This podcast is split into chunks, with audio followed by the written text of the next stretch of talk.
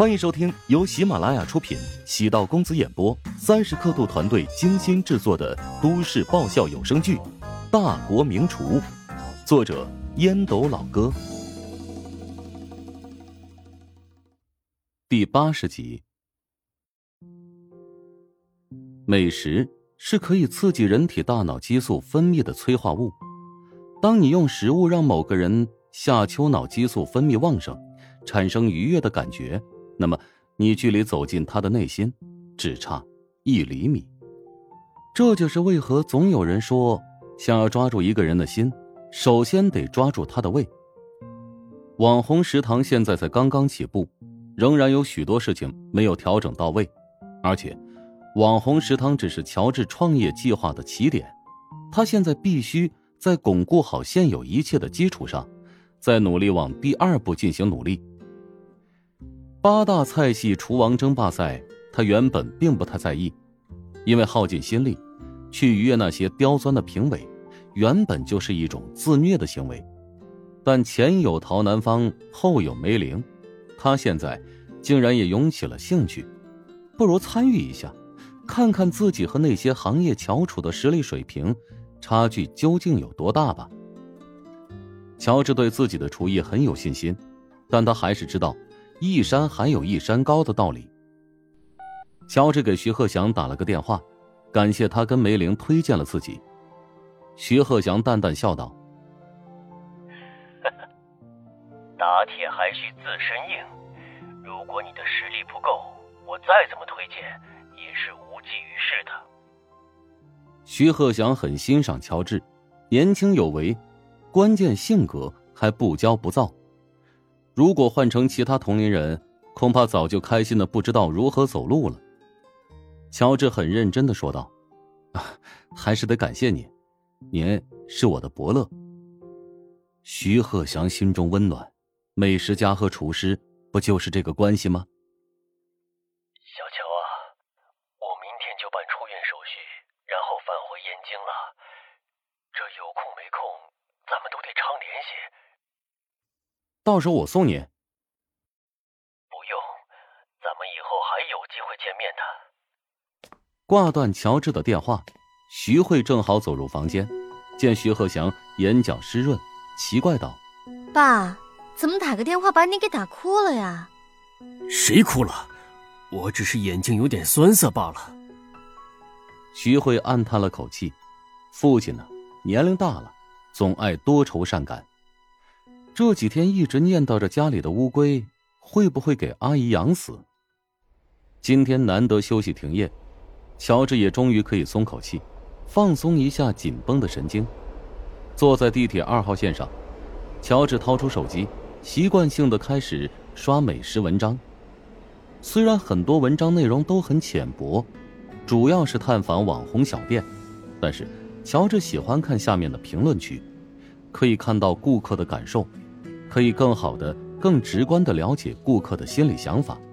这互联网时代，很多领域都受到冲击，尤其是一些传统老店，一周的营业额，说不定比不上一家网红店一天的营业额。有人会说了，这些网红店都是靠炒作吸引人气，长久不了。但是网红店如同雨后春笋般不断迭代更新，传统老店不求变。只会被压缩空间，不仅是传统餐馆面临生存困境，作为厨师，如果不吸纳与时代更为贴近的美食元素，只会无情的被顾客抛弃。乔治分析，未来对厨师的考验将更加严苛。如果你追不上时代的变化，只会被后来的那些厨师无情的拍死在沙滩上。乔治在地铁山海站的时候。接到了陶如霜的电话。陶如霜的声音很低，跟做贼似的。姐夫，江湖救急呀！什么事儿啊？又被变态尾随跟踪了？不是，嗯，你能不能帮我买点东西送到红缨路？哦，什么东西啊？让其他人买不就好了？我是你债主，你帮不帮？说吧，买什么？面包你懂吗？就是女人每个月必须用的面包。神经病啊你！乔治果断挂掉电话。小姨子是脑子抽筋了是吧？竟然让自己买女生用品，如果传出去，还他喵的怎么见人呢？唐如霜听见电话里的忙音，眼泪都笑出来了，慢悠悠的走出隔间，见同事吃惊的望着自己。哎，原来是你啊，吓了我一跳。嗯，对不起啊，笑的是有点瘆人。陶如霜牵起那同事的胳膊，朝外走去。继续拍摄下一条网红广告。走了一圈又一圈，没有任何台词，只有单调简单的情节。陶如霜敬业的完成每一个任务。导演终于说了那句：“大家辛苦了。”陶如霜干净利落的脱掉高跟鞋，提在手上。她的脚踝疼得厉害，赤脚行走可以缓解压力。没走几步，便看见不远处的乔治。将一个黑色的塑料袋匆忙塞入垃圾桶。陶如霜忍不住笑出声，他果然还是来了，样子越尴尬越狼狈，陶如霜就越是开心。你你是个骗子！乔治苦着脸，心疼钱。我只是看债主的权限还灵不灵。嗯，时间来的很凑巧，我正好下班，咱们去食堂吧。今天食堂关门，去食堂做什么？